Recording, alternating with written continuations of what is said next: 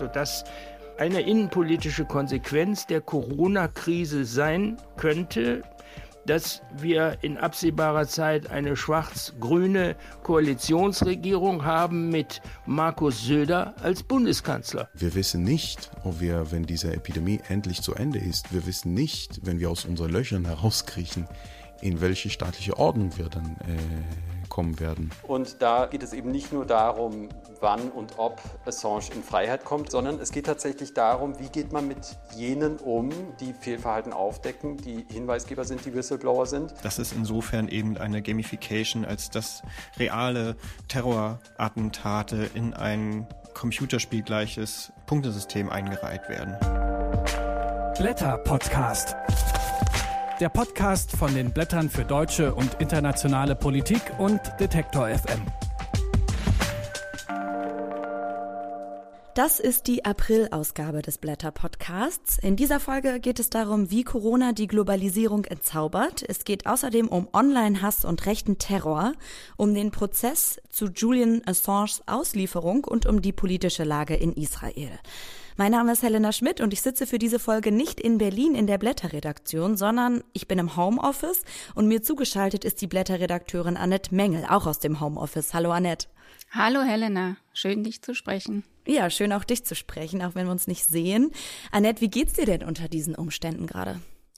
Ja, naja, mir geht's äh, wie vielen, beziehungsweise wie vielen, äh, die es ein bisschen besser haben, die nämlich Homeoffice machen können. Ich bin jetzt seit einer guten Woche zu Hause. Ich habe das Glück, dass wir eine halbwegs große Wohnung haben. Allerdings kein Garten. Und da kommt schon der Gedanke, dass irgendwie die Vorzüge einer Großstadt auch nur dann was taugen, wenn die Großstadt eine Großstadt ist. Und das ist sie ja irgendwie gerade nicht. Da kamen schon mal so Gedanken auf, dass man ein Einfamilienhaus mit Garten ganz gerne hätte. Aber andererseits sind das natürlich Luxusprobleme. Also ich bin hier zu Hause mit Kind ähm, wir haben einen Stundenplan gebaut. Es ist wohl auch so, dass wir, ähm, dass es mehr Fernseh- und mehr iPad-Spielzeit gibt. Aber was auch äh, ganz schön ist, es kommen ganzen Haufen netter Ideen von allen Seiten, von allen möglichen Anbietern ähm, für spannende Apps, die Spaß und Lernen miteinander verbinden. Und wir haben auch eine Lern-App, die mein Sohn nutzt, äh, wo er mit der Lehrerin äh, kommunizieren kann. Das klappt ganz prima. Ähm, wir gehen ab und zu noch raus. Hier in Berlin darf man ja seit kurzem eigentlich nur noch zu zweit nach draußen gehen mit der Familie. Gerade ist mein Sohn tatsächlich noch mal mit einem Freund Fahrrad fahren. Radfahren darf man ja, ob das jetzt hier noch zulässig ist, mit einem Freund rauszugehen, ist nicht so ganz klar in Berlin gerade. Ähm, aber die Sonne scheint, die scheint mir morgens auch hier ins Fenster und ich habe vor dem Fenster einen Baum, dessen Knospen gerade aufgehen. Insofern soweit erstmal alles ganz gut. Wie sieht's denn bei dir aus? Ja, ich wohne in Leipzig und hier in Sachsen sind seit Montag die Ausgangsregelungen verschärft. Ohne triftigen Grund ist jetzt das Verlassen der Wohnung untersagt und deshalb halte ich mich eigentlich auch nur noch in meiner WG auf. Das Gute ist aber, dass man ja die Podcasts wie diesen jetzt hier von zu Hause produzieren kann. Normalerweise versuchen wir hier im Blätter-Podcast die meisten Interviewpartner und Partnerinnen in Berlin persönlich zu treffen und die, die weiter weg wohnen oder die wir als Korrespondenten irgendwo erreichen, die sprechen wir dann am Telefon. Und für diese Folge ist es aber eben so, dass wir alle am Telefon erreicht haben, sogar dich. Ich muss sagen, das ist ein bisschen äh, tricky, so aus meinem improvisierten Home-Studio hier heraus. Ist technisch aber schon auch alles möglich. Nur man wird es wohl in den unterschiedlichen Soundqualitäten in den Interviews hören, dass sie eben in ganz äh, unterschiedlichen Räumen aufgenommen wurden. Also dafür schon mal am Anfang eine kleine Entschuldigung. Ja, ein bisschen konnte man das ja zumindest in Berlin, ich denke auch andernorts beim Radiohören schon üben. Ne? Also unsere Doppelteams bei Radio 1, die sind auch jetzt immer schon von unterschiedlich zugeschaltet. Ja, das stimmt natürlich. Ähm, worüber ja jetzt auch viele sprechen, wir haben es auch schon angesprochen und was ja viele nutzen, ist digitaler Austausch. Und äh, ich habe jüngst mit unserer ehemaligen Mitarbeiterin Julia Schwers gesprochen, die gerade in Großbritannien ist. Und sie hat uns eine Sprachnachricht geschickt, ein Update von dort. Äh, sie schreibt in Oxford ihre Doktorarbeit und erzählt, wie sie die Situation vor Ort gerade wahrnimmt. Bis vor wenigen Tagen hatte Johnsons Regierung die groteske Idee, einfach gar nichts zu unternehmen, sodass sich die komplette Bevölkerung ansteckt und diejenigen, die es überleben, es überleben und die, die es nicht überleben, halt nicht. Ähm, dagegen war der Aufschrei zum Glück so groß, dass jetzt Johnson eine Kehrtwendung gemacht hat. Die Frage ist aber, ob jetzt die Maßnahmen nicht eigentlich viel zu spät kommen, weil London zum Beispiel längst schon gemeldet hat, dass es überfordert ist mit den Fällen. Nichtsdestotrotz gibt es natürlich einzelne Institutionen, die unabhängig von der Regierung schon längst früher Maßnahmen getroffen haben. Die Uni hier zum Beispiel macht eigentlich wirklich einen guten Job. Die ist schon längst geschlossen. Äh, es werden Fieberthermometer und Desinfektionsmittel verteilt. Wer sich in Quarantäne begibt, kriegt Mensaessen vor die Haustür geliefert. Also ich fühle mich eigentlich ganz gut aufgehoben. Ja, aber die Frage ist, ob nicht dadurch, dass so spät erst angefangen wurde zu handeln, Großbritannien einfach bald aussieht wie Italien. Und ich hoffe, ich hoffe, dass es nicht eintritt, aber ja. Das bleibt tatsächlich nicht zu hoffen. Das britische Parlament in London hat mittlerweile ein Notstandsgesetz verabschiedet. Annette, wie geht ihr denn als Redaktion mit der Situation um? Ja, wir sind jetzt äh, seitdem das letzte Heft, was wir ja heute hier vorstellen, in Druck gegangen ist, ähm, sind wir tatsächlich auch alle im Homeoffice. Wir haben das schon eine ganze, schon vor drei Wochen, glaube ich, das erste Mal besprochen und überlegt, wie wir das machen können. Ähm, und äh, kriegen das, glaube ich, ganz gut hin. Also wir hatten schon Skype-Konferenzen, ähm, sehen uns da alle und planen einfach das Heft ähm, sozusagen jeder so gut er es kann von zu Hause. Wir danken ganz besonders unserer Druckerei und der Versandfirma und vor allem jeder einzelnen Postbotin, äh, die eben nicht von zu Hause arbeiten können und die die Blätter auch jetzt zustellen. Also wir hoffen, dass die Blätter bei euch allen gut ankommen. Ähm, und sehen es aber auch als unsere Aufgabe, eben genau jene in den Blick zu rücken, die das öffentliche Leben und vor allem die Krankenhäuser jetzt noch am Laufen halten. Und um die Corona-Krise geht's ja auch im Aprilheft. Was steckt denn alles drin in der Ausgabe? Es geht nicht nur um Corona, aber eben auch. Ulrich Menzel schreibt zur finalen Entzauberung der Globalisierung durch Corona. Mit ihm habe ich auch gesprochen in diesem Podcast. Er ist gleich in dem ersten Interview zu hören und er macht neben diesem Punkt zu Globalisierung und wie wir quasi auf die globale Vernetzung, wie wir abhängig von der geworden sind, macht er noch einen anderen Punkt in seinem Interview, das ganz spannend ist. Er sagt nämlich, dass er glaubt, dass Bayerns Ministerpräsident Markus Söder sich mit seinem Umgang mit der Krise sehr profiliert gerade und so der nächste Kanzlerkandidat der Union und auch der nächste Bundeskanzler werden kann. Ja, das werden wir mal sehen. Aber ganz passend dazu kommentiert Albrecht den derzeitigen Zustand der CDU. Er sieht die Partei mit der Wahl zwischen Armin Laschet und Friedrich Merz vor einer Richtungsentscheidung. Äh, dann haben wir den grünen Europaabgeordneten Sven Giegold und der kritisiert den deutschen Widerstand gegen den europäischen Green New Deal. Und äh, Götz Neuneck, der ist stellvertretender wissenschaftlicher Direktor des Instituts für Friedens- und Sicherheitspolitik der Hamburger Universität, erinnert an die Notwendigkeit, die Kontrolle und Eindämmung von Atomwaffen wieder auf die internationale Agenda zu setzen. Ein Thema, was enorm wichtig ist und immer wieder und gerade jetzt auch wegzurutschen droht.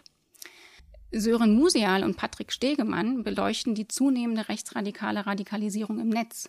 Mit Sören Musial habe ich auch gesprochen für diesen Podcast und die beiden waren undercover in Netzwerken unterwegs und ähm, ja, bringen sehr spannende Eindrücke mit. Passend dazu ähm, analysiert der Migrationsforscher Mark Terkesidis Deutschlands Rolle als Kolonialmacht, die bis heute gern verdrängt wird, deren zugrunde liegender Rassismus aber bis heute unsere Gesellschaft prägt. Und dann hast du auch noch mit meinem Kollegen Daniel Leisegang gesprochen. Genau, und zwar über die USA gegen Assange. Ende Februar hat in London der Auslieferungsprozess gegen Julian Assange, den WikiLeaks-Gründer, begonnen. Und wir sprechen über die Bedeutung des Prozesses sowohl für Assange als auch für Whistleblower generell. Und neben vielen weiteren spannenden Themen sei noch der Text von Thomas Piketty erwähnt. Piketty hat 2014 unsere erste Democracy Lecture gehalten und er schreibt jetzt über die Ideologie der Ungleichheit und macht sich auf die Suche nach Alternativen. Und in einem Text schaut ihr nach Israel und mit dem Autor dieses Textes, Ofer Waldmann, habe ich auch gesprochen. Und zwar, wie die politische Stimmung dort ist. Anfang März hat nämlich die dritte Parlamentswahl innerhalb eines Jahres stattgefunden. Und die Corona-Krise ändert gerade auch einiges dort. Das sind soweit die Themen im Aprilheft der Blätter und in diesem Podcast. Vielen Dank für die Übersicht, Annette. Ja, sehr gerne.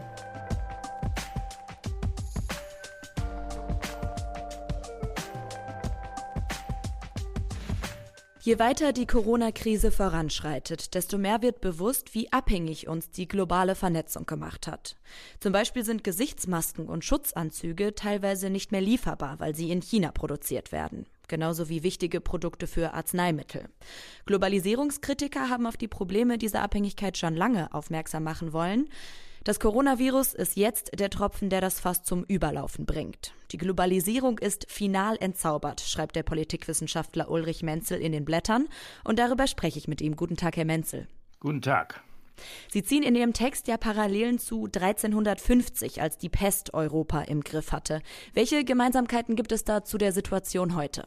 Die Parallelen sind in der Tat frappierend. Damals wie heute ist die Pest in Zentralchina in derselben chinesischen Provinz Hubei wie heute das Coronavirus ausgebrochen und hat sich dann im Zeitraum von etwa 25 bis 30 Jahren über ganz China ausgebreitet, ist zu den Küstenhäfen und auch zu den Endstationen des transkontinentalen äh, Karawanenwandels weitergewandert. Und dann hat es nur noch ein Jahr gedauert, bis es über die Routen der kontinentalen wie der maritimen Seidenstraße nach Europa gelangt ist. Und dann war Italien wie heute auch wieder das Einfallstor und dann hatte sich von da über die Alpenpässe nach Frankreich, nach Deutschland ausgebreitet oder über den Mittelmeerhandel in den ganzen Mittelmeerraum. Das ist die eine Parallele. Denn die zweite ist, das bezieht die Konsequenzen. Es hat damals eine ganz, ganz gravierende Krise ausgelöst, die nicht nur zu einer drastischen Reduzierung der europäischen Bevölkerung geführt hat, sondern auch das erste vormoderne Weltsystem ist zusammengebrochen, sowohl in politischer Hinsicht, das Ende der, des Mongolenreiches, wie auch in wirtschaftlicher Hinsicht. Und es hat ganz, ganz lange gedauert, bis sich die europäische Wirtschaft davon erholt hat. Und dann gibt es noch eine dritte Parallele, nämlich das, was jetzt alles an Gegenmaßnahmen gegen die Ausbreitung des Coronavirus getroffen wird, also Quarantäne, Kontaktsperren, dass ganze Städte abgeriegelt werden, dass man versucht, die Routen der Infektion statistisch nachzuvollziehen, sozusagen die die, die, die Ketten auch der persönlichen Übertragung nachzuvollziehen. Alles das haben die Italiener Mitte des 14. Jahrhunderts schon erfunden im Prinzip. Und da gibt es seitdem eigentlich nichts Neues. Insofern lernen wir sogar heute von dem, was die Italiener lange bevor dann ein Serum gegen die Pest gefunden wurde, an präventiven Maßnahmen, an Eindämmungsmaßnahmen vorexerziert haben. Sie schreiben ja, der März 2020, die erste Woche davon, der dürfte als der Punkt in die Geschichte eingehen, an dem das Rad der Globalisierung wieder ein Stück zurückgedreht wird. Aber wie kann man sich das vorstellen? Wie kann die Deglobalisierung nach der Pandemie aussehen?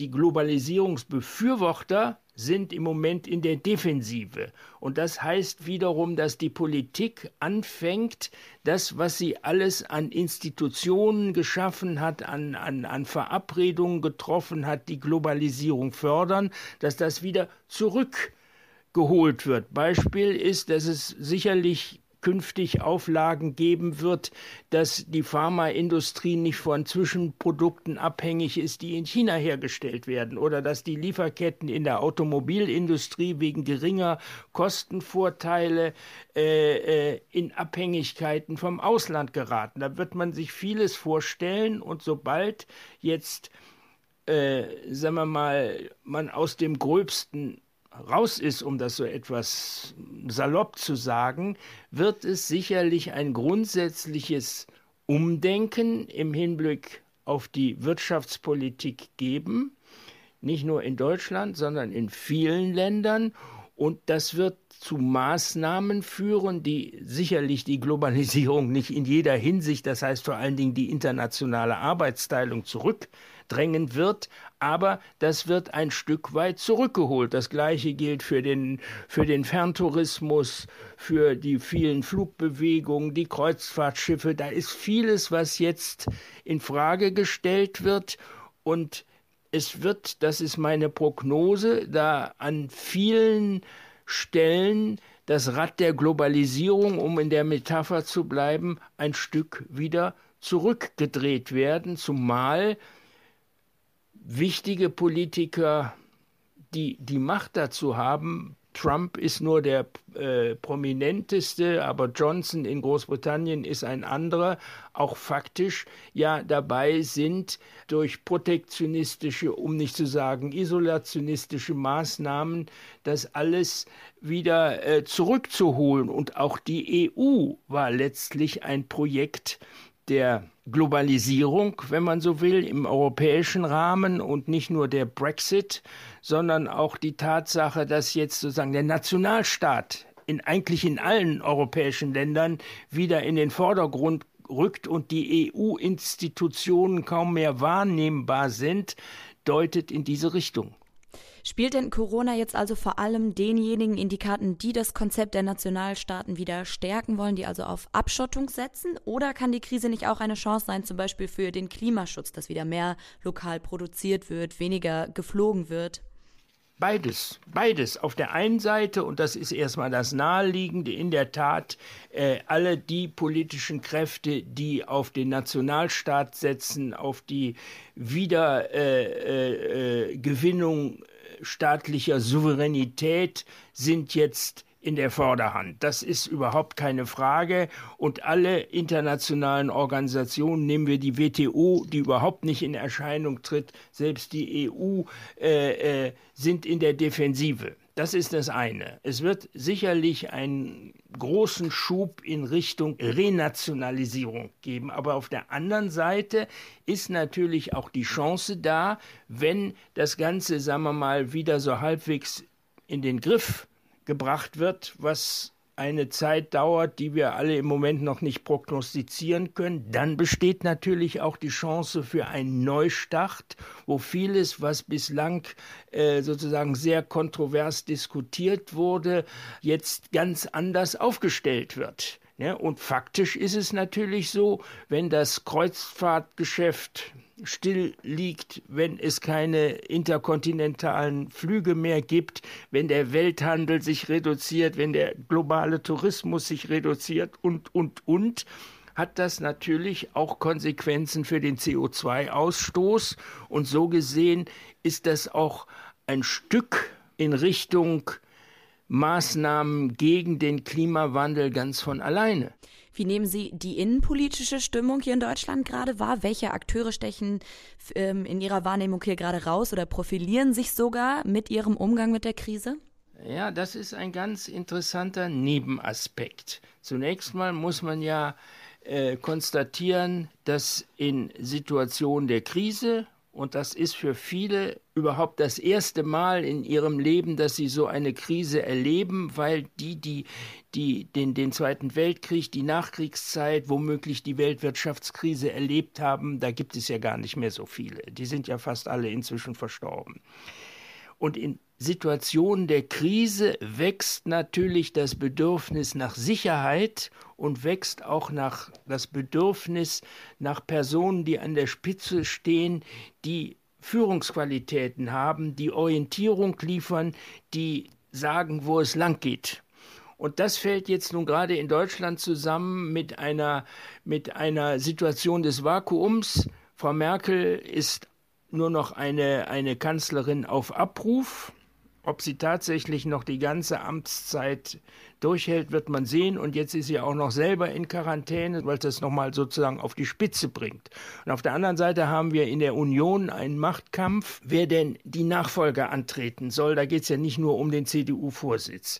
Und da sehen wir jetzt, dass natürlich in Krisensituationen die Stunde der Exekutive schlägt und dass hier eben die, die in der Regierungsverantwortung stehen, ganz anders agieren können als Leute wie Merz oder äh, Röttgen, die sozusagen nur von der Seitenlinie aus da mitspielen. Und hier sieht man jetzt ja fast schon einen Machtkampf zwischen Söder auf der einen Seite, der vorprescht, der äh, Bayern sozusagen nach vorne bringt, obwohl er ein Franke ist, äh, das Bayern-Gen offensichtlich repräsentiert und auf der anderen Seite Armin Laschet, der eher so auf Ausgleich, Kompromiss, Abwägen und so aus. Und im Moment sieht es eben so aus, dass die Krise auch zu einem Klärungsprozess führt, wer nicht wer den CDU-Vorsitz bekommt. Das wird Laschet sein, bin ich ziemlich sicher. Aber wer der nächste Kanzlerkandidat und damit auch Bundeskanzler wird. Und das sieht im Moment so aus, dass das Söder wird. Und die Union hat bei den jüngsten Umfragen jetzt auch zugelegt. Das passt zu diesem Sicherheitsbedürfnis der Bevölkerung, sodass eine innenpolitische Konsequenz der Corona-Krise sein könnte, dass wir in absehbarer Zeit eine schwarz-grüne Koalitionsregierung haben mit Markus Söder als Bundeskanzler. Das sagt Ulrich Menzel. Vielen Dank für Ihre Einschätzung. Bitte.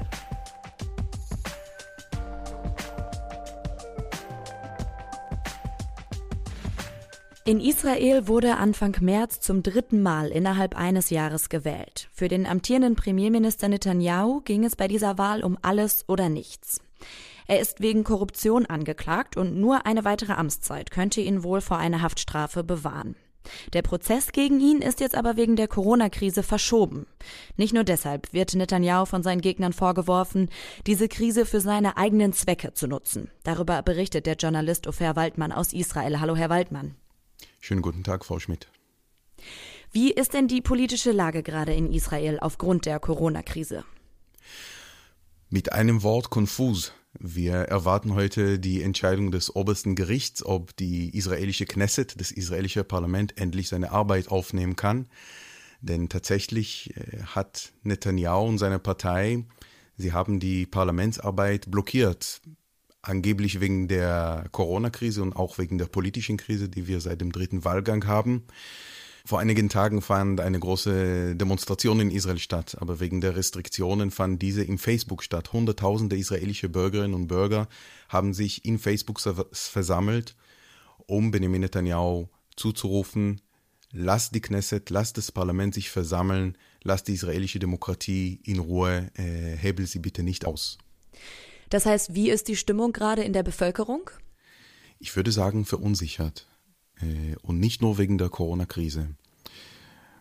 Ich gebe Ihnen ein Beispiel. Vor einigen Tagen hielt äh, Frau Dr. Merkel eine Fernsehansprache, äh, die sehr dramatisch war und auch trotzdem sehr persönlich und sehr direkt. Und ich glaube, jeder Bürger und jede Bürgerin in Deutschland, die das gehört haben, auch Menschen, die keine CDU wählen, ähm, Sie wissen, dass Frau Merkel, dass es Frau Merkel tatsächlich um das Wohl aller Bürgerinnen und Bürger Deutschlands geht. Wir bekommen fast jeden Abend hier in Israel Fernsehansprachen von Benjamin Netanyahu.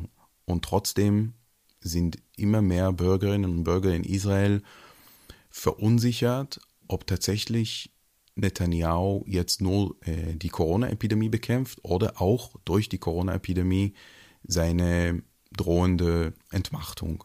Das heißt, die Stimmung hier ist gerade sehr schwierig, vor allem weil man nicht raus kann. Man kann nicht dagegen protestieren.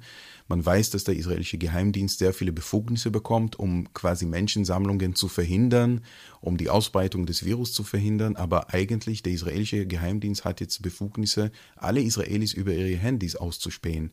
Das macht uns allen Angst. Äh, wir wissen nicht, ob wir, wenn diese Epidemie endlich zu Ende ist, wir wissen nicht, wenn wir aus unseren Löchern herauskriechen, in welche staatliche Ordnung wir dann äh, kommen werden. Und das ist dramatisch. Um den Hintergrund dafür zu verstehen, wieso ist es denn überhaupt zu dieser dritten Parlamentswahl gekommen? Netanyahu ist ein politischer Genie, das muss man sagen. Der hat in den ersten zwei Wahlgängen es nicht geschafft, eine parlamentarische Mehrheit hinter sich zu einen. Allerdings hat er es geschafft, dass auch die andere Seite, nämlich sein Hauptherausforderer Benjamin Ganz von der Partei Blau-Weiß, ebenfalls keine Mehrheit hinter sich einen kann. Und leider ist es auch jetzt, nach dem dritten Wahlgang, genau die gleiche Pattsituation. Wir haben jetzt im israelischen Parlament zwar keine Mehrheit für Netanyahu, sondern eine Mehrheit gegen Netanyahu. Allerdings haben wir genauso wenig eine Mehrheit für Benjamin Ganz. Das heißt, wir haben nur Mehrheiten gegen Kandidaten und keine Mehrheiten für einen Kandidaten. Trotzdem ist Oppositionschef Benny Ganz ja mit der Bildung einer Regierung beauftragt worden. Sie glauben also, dass er damit keine Chance haben wird? Das ist wegen des etwas komplizierten israelischen Wahlsystems. Nach der Wahl in Israel werden alle Fraktionschefs äh, zum israelischen Präsidenten eingeladen, um ihre Empfehlungen auszusprechen, wer ihrer Meinung nach Ministerpräsident oder Minister, Ministerpräsidentin werden sollte. Aber diese Empfehlung verpflichtet nicht zur Regierungsbildung. Und nochmal, wir haben eine Mehrheit gegen Netanyahu und so gab es auch tatsächlich mehr Empfehlungen für Benny Gantz. Aber wir waren schon in dieser, in dieser Situation im September. Auch damals hatte Ganz den Regierungsauftrag bekommen. Und schon damals ist er damit gescheitert, weil nochmal, er hat zwar viele Empfehlungen bekommen, aber innerhalb des Anti-Netanyahu-Lagers gibt es einige Akteure, die eigentlich miteinander nicht können, die miteinander nicht regieren können. Und so wird es voraussichtlich auch dieses Mal so sein, dass Benjamin Ganz es nicht hinkriegt, ähm, eine stabile Regierung zu bilden, es sei denn, diese Akteure begreifen, dass es dieses Mal tatsächlich um die israelische Demokratie, um den israelischen Staat geht. Das heißt, was könnte eine Lösung sein aus dieser Pattsituation? Zwei Lösungen bieten sich an, eigentlich drei Lösungen bieten sich an. Wir könnten auch nochmal wählen gehen, äh, was langsam zum israelischen Nationalsport wird. Allerdings, es wird interessant sein, wie sowas in Zeiten von Corona aussehen könnte. Aber an sich politische Lösungen gibt es zwei. Die erste Lösung wäre eine sogenannte Einheitsregierung zwischen Likud, also Netanyahus Partei, und Blau-Weiß, Ganz Partei. Äh, das wäre eine weiter so Regierung. In diesem Fall bleibt Netanyahu an der Macht. Er hat zwar versprochen, dass er in, einem, in dem Falle einer Einheitsregierung in anderthalb Jahren zurücktritt, aber Netanyahus Versprechen sind, gelinde gesagt, keine harte Währung in Israel. Die andere Möglichkeit wäre aber das Radikalere, das Dramatischere, aber wäre auch tatsächlich, ähm, würde Israel äh, auf einen zukunftsfähigen Kurs bringen, nämlich, dass die drittgrößte Kraft im israelischen Parlament, die Vereinte Arabische Liste, die zum Anti-Netanyahu-Lager gehört, dass sie ebenfalls in die Regierungsbildung mit einbezogen wird. Ähm, dagegen gibt es große Vorbehalte, sogar innerhalb der Partei von Benny Gantz.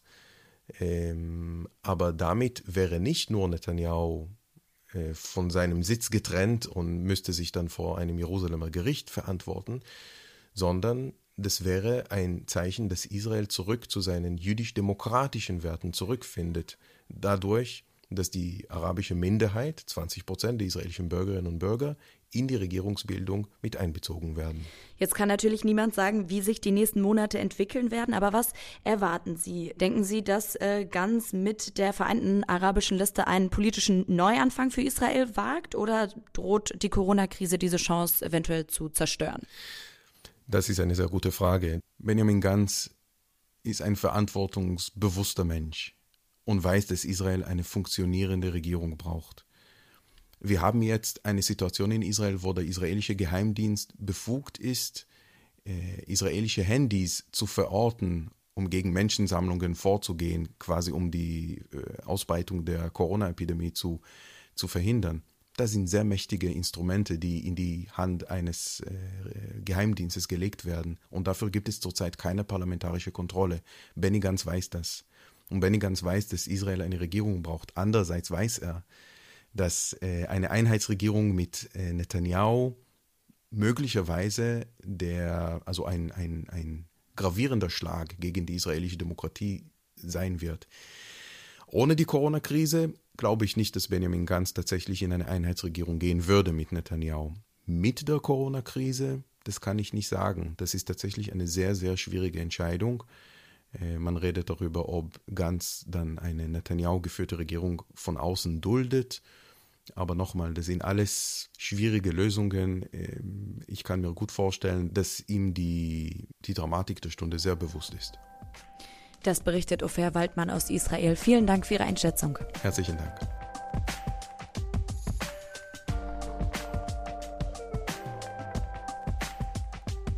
Am 24. Februar hat in London der Prozess gegen den Wikileaks-Gründer Julian Assange begonnen.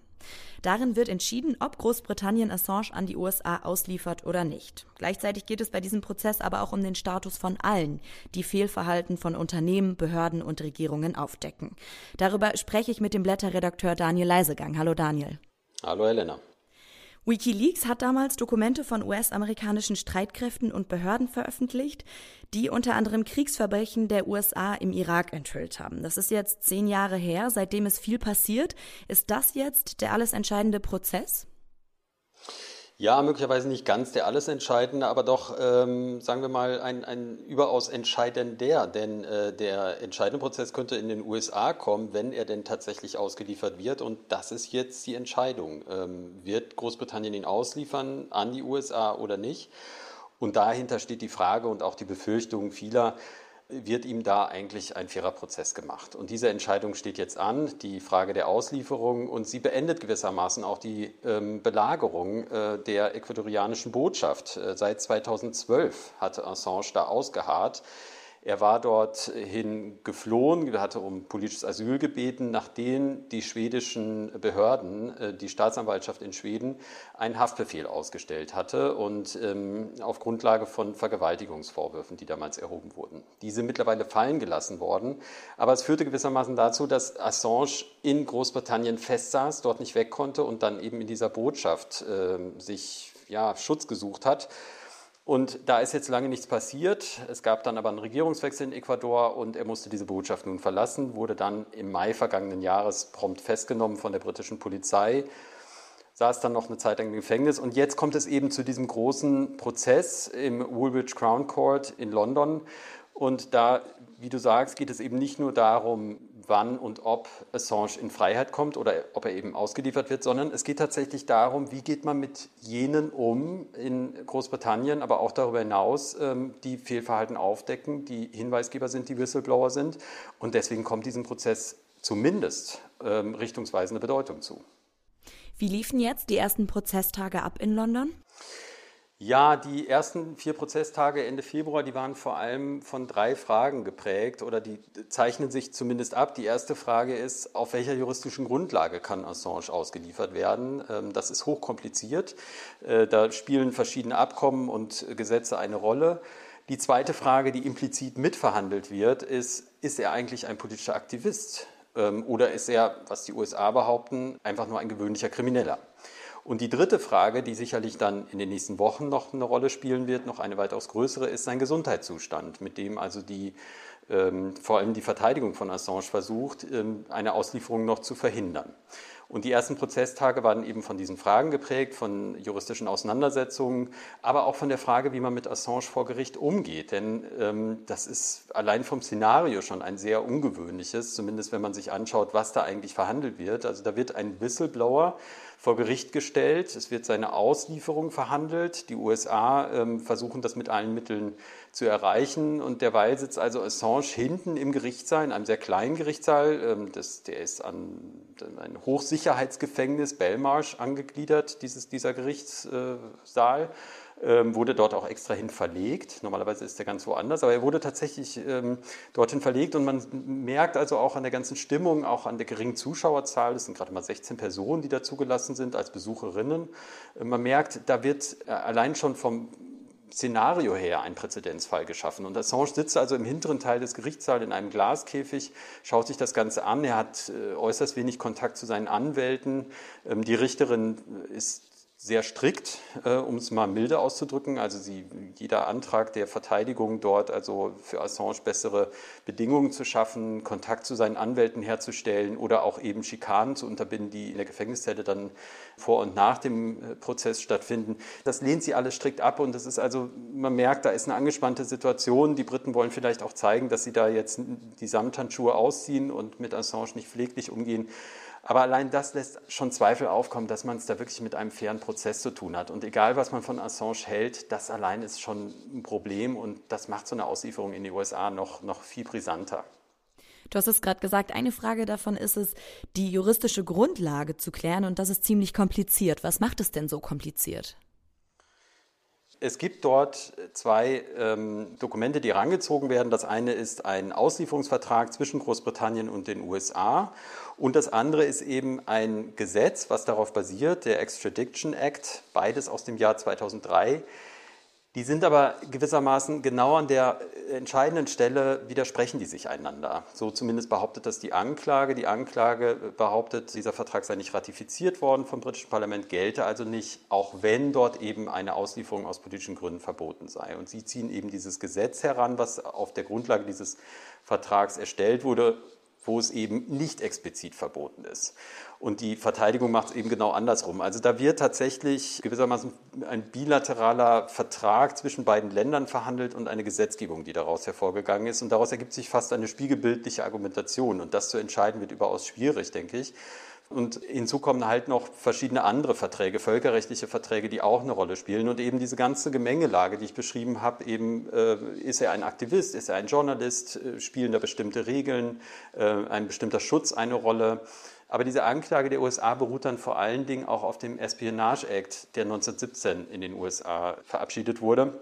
Und mit dem werden vor allen Dingen Spione angeklagt. Und äh, das bedeutet auch, dass man ihnen bestimmte Grundrechte nimmt. Also man, diese gesamte juristische Verhandlung dreht sich immer wieder um die Frage, welche Rechte hat der Angeklagte Assange, äh, welche hat er nicht und in welcher Rolle steht er vor Gericht und welchen Schutz kann man ihm auf dieser Grundlage äh, überhaupt zukommen lassen. Und das macht diese ganze Sache eben vor dem Hintergrund der Presse- und Meinungsfreiheit so überaus ähm, brisant und heikel. Du gehst ja in deinem Kommentar in den Blättern auch auf eine EU-Richtlinie ein, die im letzten Herbst verabschiedet wurde, nämlich die Richtlinie zum Whistleblower-Schutz. Kann die denn helfen, dass es Whistleblowern in Zukunft besser geht oder dass sie besser geschützt werden als Assange? Es ist zumindest der Versuch und es ist eine ähm, Koinzidenz, dass diese beiden Sachen gerade parallel gewissermaßen verhandelt werden. Also äh, das Verfahren in London gegen Assange, wie auch die EU-Richtlinie eben in den europäischen Hauptstädten gerade. Die europäischen Mitgliedstaaten müssen jetzt innerhalb der nächsten noch anderthalb Jahre müssen sie eben diese Richtlinie umsetzen und sie soll dazu dienen, die, den Schutz von Whistleblower zu harmonisieren. Ob dies gelingt, ist allerdings noch völlig offen, denn tatsächlich sind damit einige Verbesserungen geplant und die werden auch kommen. Aber es gibt auch mahnende Stimmen, gerade von Whistleblower-Netzwerken und Organisationen, die sagen, wenn die eins zu eins umgesetzt würde, diese Richtlinie, dann ist nicht damit zu rechnen, dass jemand wie Assange in Zukunft damit besser geschützt wäre. Und das ist gerade, wenn man sich Assanges Rolle anguckt, der nicht wirklich ein Whistleblower ist, der auch nicht wirklich ein Journalist ist, der auch zum Teil ein politischer Aktivist ist, der also so gewissermaßen als Brücke zwischen diesen verschiedenen Akteuren da ist. Ähm, gerade vor diesem Hintergrund ist diese EU-Richtlinie so entscheidend, dass sie tatsächlich einen starken Schutz einführt ähm, für Whistleblower europaweit, um eben tatsächlich nicht nur jemanden wie Assange zu schützen, der eben noch nicht geschützt wäre, sondern eben auch alle anderen Beteiligten. Und das sind eben die Medien, es sind die Zeitungen und so weiter. Und es sind aber nicht zuletzt eben auch jene, die ein persönlich hohes Risiko eingehen, um eben Fehlverhalten in Unternehmen, Behörden und Regierungen aufzudecken. Und das muss jetzt gewährleistet sein. Und ich hoffe, dass zumindest dieser Prozess gegen Assange da Mahnung ist und da die richtigen Weichen stellt. Das sagt der Blätterredakteur Daniel Leisegang. Vielen Dank. Vielen Dank, Helena.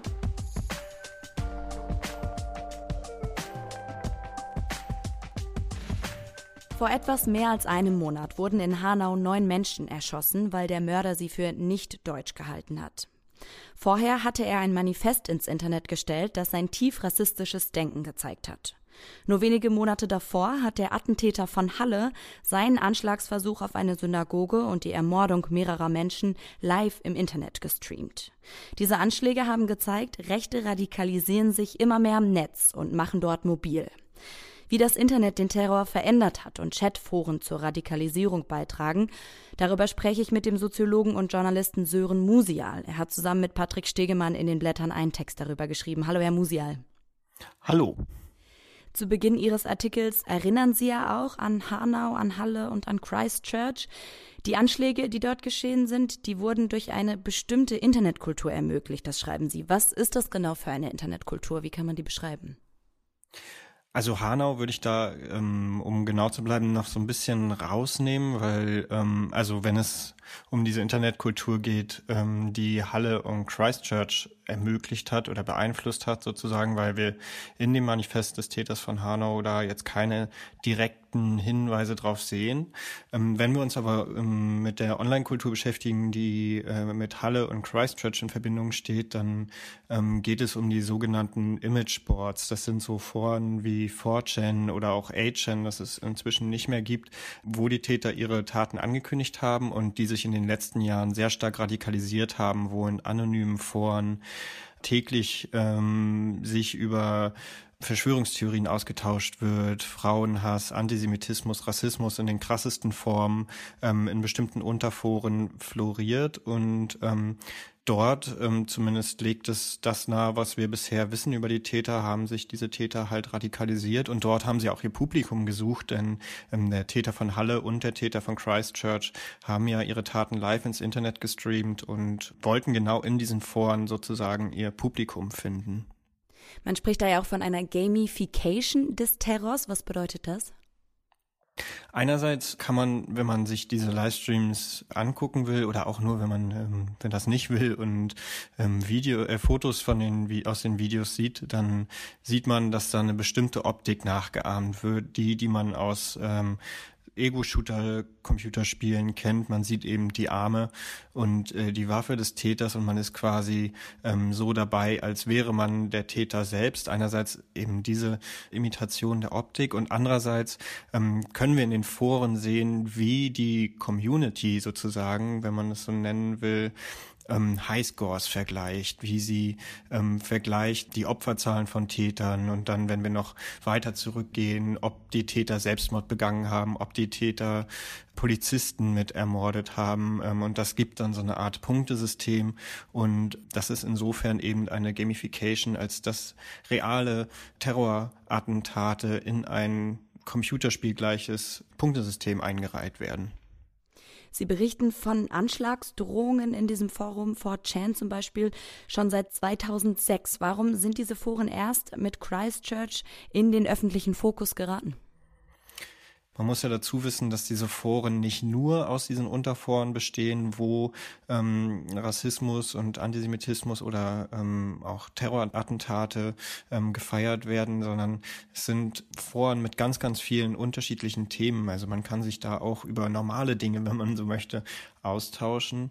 Und so sind diese Foren, glaube ich, einfach so ein bisschen verschrien gewesen als ein Treffpunkt für Freaks in Anführungszeichen. Und man hat das Ganze nicht so richtig ernst genommen. Und ähm, in Deutschland kommt natürlich hinzu, dass das englischsprachige Foren sind. Und nichtsdestotrotz sind da natürlich auch Deutsche in diesen Foren unterwegs, aber man hat das bisher einfach nicht als eine reale Gefahr wahrgenommen. Und ähm, ein anderer Punkt ist, dass ganz lange ähm, Terrorismusbekämpfung fokussiert war auf sowas wie eine zellenbasierte Organisation des Terrorismus, also so wie man das aus dem Islamismus kennt. Es gibt eine bestimmte Organisation wie Al-Qaida oder den sogenannten Islamischen Staat und dann gibt es Zellen, die das irgendwie organisieren.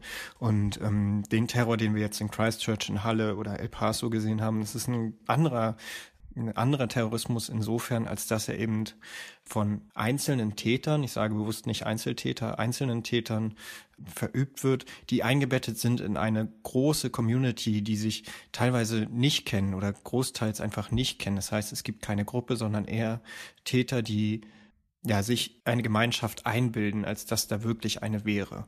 Und das sind Dinge, auf die sich Sicherheitsbehörden sehr lange, ja, nicht wirklich konzentriert haben. Und in der Bekämpfung dieses Terrorismus, in welcher Verantwortung sehen Sie da die Foren wie 4chan selbst? Tja, naja, ähm, das ist ja eine äh, Debatte, auch wenn es nicht um Terroranschläge geht, sondern einfach nur um Hasskriminal, also einfach nur in Anführungszeichen ähm, ähm, um Hasskriminalität im Internet geht, in welcher Verantwortung stehen die Plattformen. Und ich würde da natürlich argumentieren, dass die Plattform äh, eine Verantwortung trägt, was für Inhalte auf ihren Seiten in den Unterforen ähm, veröffentlicht werden. Und äh, 4chan selbst zieht sich halt auf äh, diese sehr starke Betonung der Meinungsfreiheit nach dem amerikanischen Modell zurück und sagt, alles, was nicht gegen amerikanische Gesetze verstößt, ist bei uns erlaubt. Und ähm, dementsprechend ist zum Beispiel auch Holocaustleugnung erlaubt, weil das eben nur in Deutschland und ein paar anderen Ländern aber ähm, ähm, ein Straftatbestand ist. Und nichtsdestotrotz müssten diese Plattformen äh, angehalten werden, gegen ja, schädliche Inhalte vorzugehen, ähm, was natürlich schwierig ist, weil bestimmten Grad der Attraktivität ziehen sie eben daraus, dass sie so wenig moderiert sind und ein Großteil ihrer ja, Klickzahlen ziehen sie aus dieser Prominenz als so diese roughen Online-Boards zu gelten. Jetzt wurde das Forum 8chan zum Beispiel schon abgeschaltet. Das hat dann aber dazu geführt, dass die User einfach auf andere Foren ausgewichen sind oder es wurden neue Foren ins Leben gerufen. Wenn Abschalten da also keine Lösung ist, was kann es dann sein? Ja, ich würde schon sagen, dass nichtsdestotrotz abschalten, ähm, was heißt abschalten, wer soll das machen? Ne? Ähm, also es geht ja nur über ökonomischen Druck der Dienstleistungsunternehmen, so wie es ähm, letztendlich auch bei A-Chan mehr oder weniger war. darüber sozusagen die äh, Seite vom Netz zu kriegen. Und natürlich schaffen sich dann Alternativen. Trotzdem glaube ich, äh, kann man ganz gut sehen, dass diese Alternativen mit jedem Mal, mit dem sie nötig werden, kleiner werden und unbedeutender werden. Und insofern kann man die Reichweite dieser Foren dadurch eben schon einschränken, als dass man sie äh, vom Netz nimmt. Das sagt Sören Musial. Vielen Dank für das Gespräch. Sehr gerne. Und Sören Musial und Patrick Stegemann haben darüber auch ein Buch geschrieben, das in diesem Jahr erschienen ist. Das nennt sich Die rechte Mobilmachung.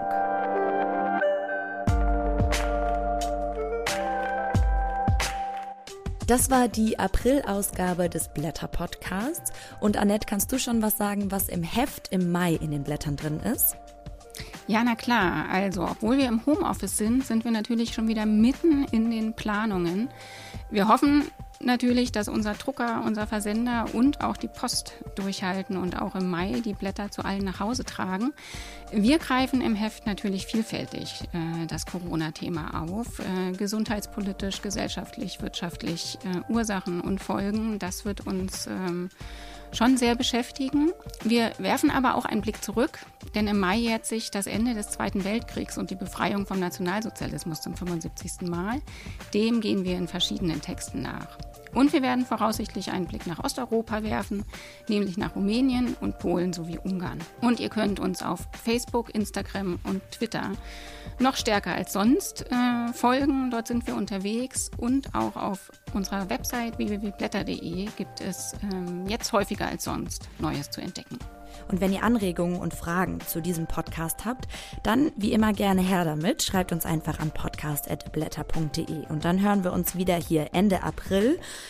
Es ist wirklich, es war wirklich noch nie so schwierig, sich vorzustellen, wie dann alles aussieht. Wir hoffen aber, ihr bleibt gesund bis dahin und wünschen euch viel Kraft für diese schwierige Zeit. Bis dann. Das wünsche ich auch. Bleibt alle zu Hause, soweit es geht und bleibt gesund. Bis zum nächsten Mal. Tschüss.